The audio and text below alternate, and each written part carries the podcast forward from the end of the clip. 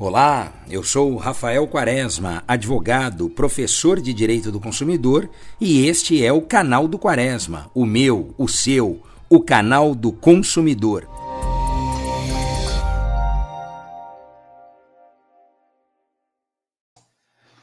Ô pessoal, tudo bem? Hoje vamos falar sobre superendividamento. Eu acho que você já me ouviu dizer algo a respeito, mas a notícia de hoje é uma boa notícia, porque esse projeto de lei que nasceu em 2012 e teve início no Senado Federal, quando lá foi aprovado e encaminhado à Câmara em 2015, ficou até agora, 2021, aguardando a aprovação por parte dos deputados federais. E os deputados não apenas aprovaram, como alteraram parte do texto que já havia sido votado e aprovado no Senado Federal, o que exige, portanto, que essas alterações voltem ao Senado para que lá seja aprovado, então o texto possa ser encaminhado para a sanção presidencial. Apesar da demora, você pode né, se perguntar, mas em 2015, só em 2021 que aprovaram, ou nasceu em 2012, quase 10 anos depois, o texto será convertido em lei. É mais um passo que foi dado, mas ainda não se chegou a esse final. É importante que o Senado não demore na aprovação dos pontos alterados pela Câmara. Mas em relação ao momento que vivemos, me parece que foi bastante propícia essa data, porque seja por conta da pandemia, não é? Porque vivemos num cenário ainda de pandemia, seja porque o pós-pandemia vai impactar diretamente os consumidores em relação à questão das dívidas e dos débitos que muitos deles têm acumulado ao longo desse difícil período que estamos vivendo.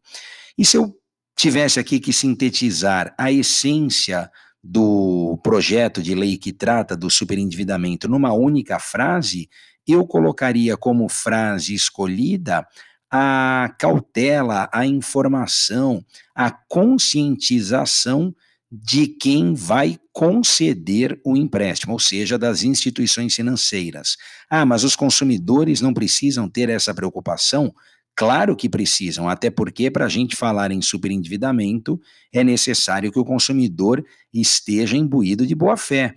Não há que se falar em superendividamento ou na utilização destas regras para aqueles empréstimos contratados de forma dolosa, é, com nítido intuito de má fé, nada disso faz parte aqui da ideia do superendividamento. Mas ao falarmos da informação, estamos falando da responsabilidade que as instituições financeiras, o sistema financeiro de um modo geral, precisa ter e exercer em relação a estes consumidores, que são, sem dúvida, a parte mais fraca e vulnerável da relação.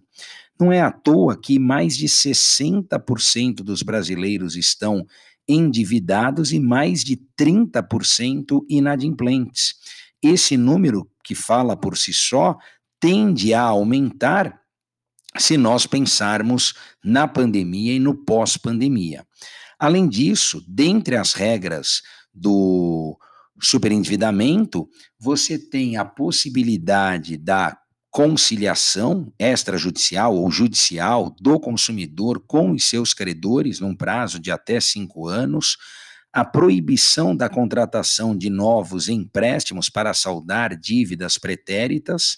Nestes percentuais que falamos, grande parte deles diz respeito a dívidas contraídas para saldar dívidas anteriormente existentes, ou, ou seja, o famoso enxuga-gelo, né? Quer dizer, eu estou contraindo um novo empréstimo para pagar o anterior e assim sucessivamente, ou seja, eu não saio desse cenário de empréstimo que não é nada salutar para o consumidor.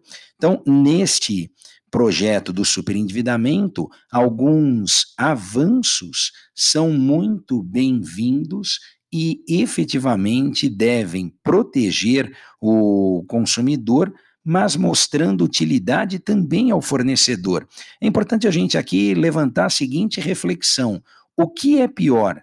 não emprestar ou emprestar sabendo que não vai receber de volta. Né? Então, é claro que esse empréstimo com responsabilidade interessa também ao próprio banco.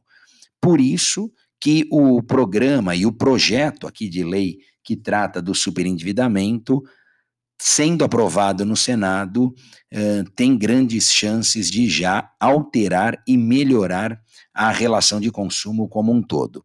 Depois você me fala aqui o que achou desse projeto, olha lá no site da Câmara, no site do Senado, veja as novidades e as alterações que virão pela frente nos artigos do Código de Defesa do Consumidor. Um grande abraço e até o nosso próximo podcast.